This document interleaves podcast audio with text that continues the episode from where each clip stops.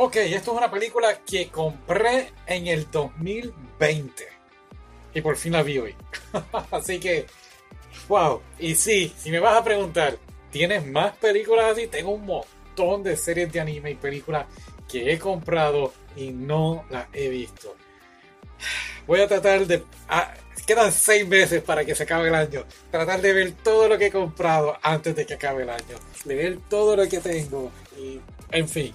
Espíritus del Mal o Niños del, de la Playa. Es una película muy, muy buena. No, no puedo decir mentira. Okay. Vamos, vamos a hablar de esta película. la película pensé. No, no puedo decirlo así. En fin. Comienza con esta niña, esta muchacha adolescente que le están haciendo, pues, en cierta forma, bullying en la escuela, ¿no? Bueno, en la clase de deporte, en la escuela, justo cuando se va a acabar las clases, va a empezar el verano. Y ella a la misma vez está en esta etapa de su vida que es una rebelde. Ah, de cierta forma llegué a pensar que era una de esas películas de, oh, estoy creciendo y la vida es difícil. Porque eso es lo que dan a entender al principio, pero no.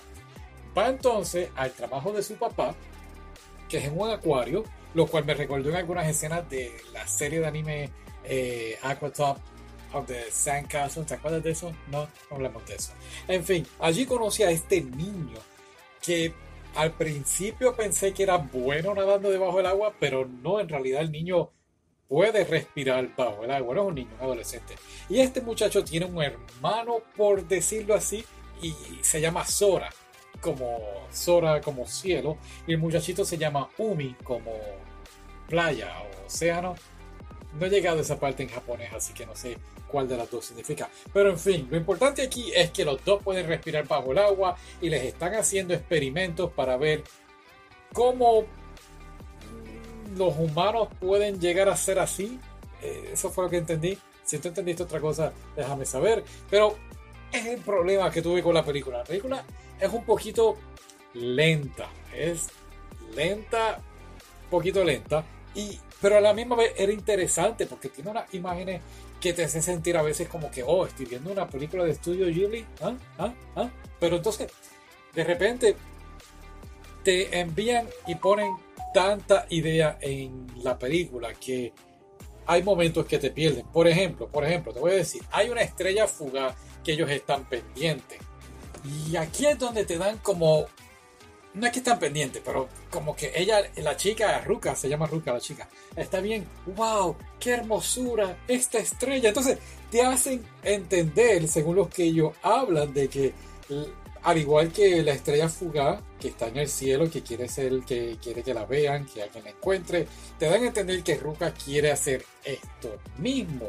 O eso fue lo que yo entendí. Pero no, se desvían entonces y volviendo otra vez al acuario, Ruka se da cuenta de que en cierta forma puede entender lo que las ballenas transmiten a través de sus ondas sonares o algo así. Y entiende y siente lo que está pasando las ballenas. A diferencia de los humanos, que los humanos solamente hablamos o decimos lo que sentimos, pero la persona que nos está escuchando no recibe ese mensaje. Ella entonces entiende por lo que está pasando los animales del océano, inclusive las ballenas. Y ahí entonces yo dije, oh, oh, oh, pues esto tiene que ver entonces con el bullying que le están haciendo en la escuela y a lo mejor ella puede explicarle a los demás que ella siente con el bullying y no, tampoco tiene que ver con eso. Y a la misma vez tenemos a Sora. Y Sora es un personaje, creo yo, muy, muy interesante, mucho más interesante que Umi porque a él, él es el que le están haciendo los experimentos. Y te ponen una parte que salen como los militares, así como si fuera, no es el gobierno de Estados Unidos, porque la película en Japón, pero como si fueran estas películas americanas de que, oh, estamos aquí y vamos a apoderarnos del cuerpo del chico para estudiarlo. Y tú dices, anda, se fastidió el muchacho. Y no, tampoco. Y volvemos. Eso entiendo yo que es el problema de esta película, como que enviaban muchas, muchas ideas y a la misma vez como que no nada de eso tenía que ver. Todo tenía que ver con la materia negra.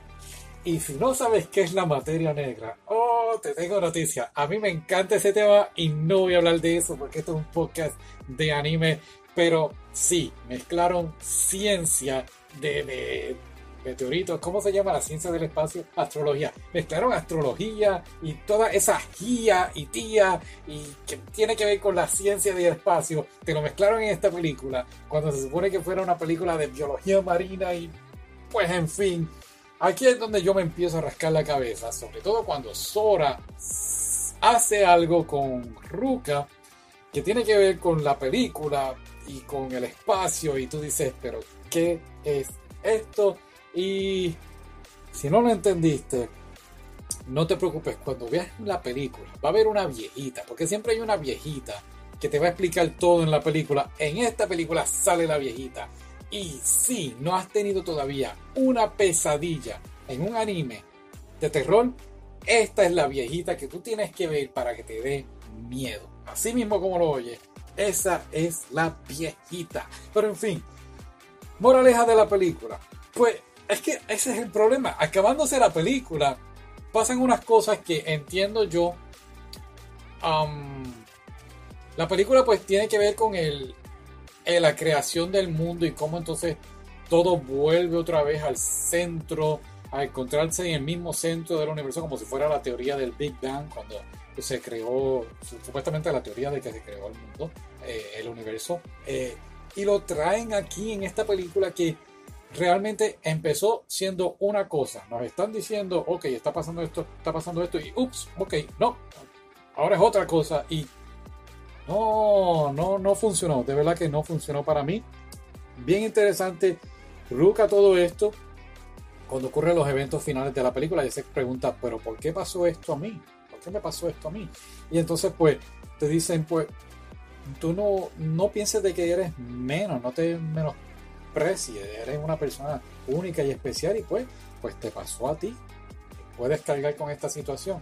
No hay carga que no puedas llevar que Dios no te diga estás preparado para eso. Oh, wow, qué brutal me quedó eso.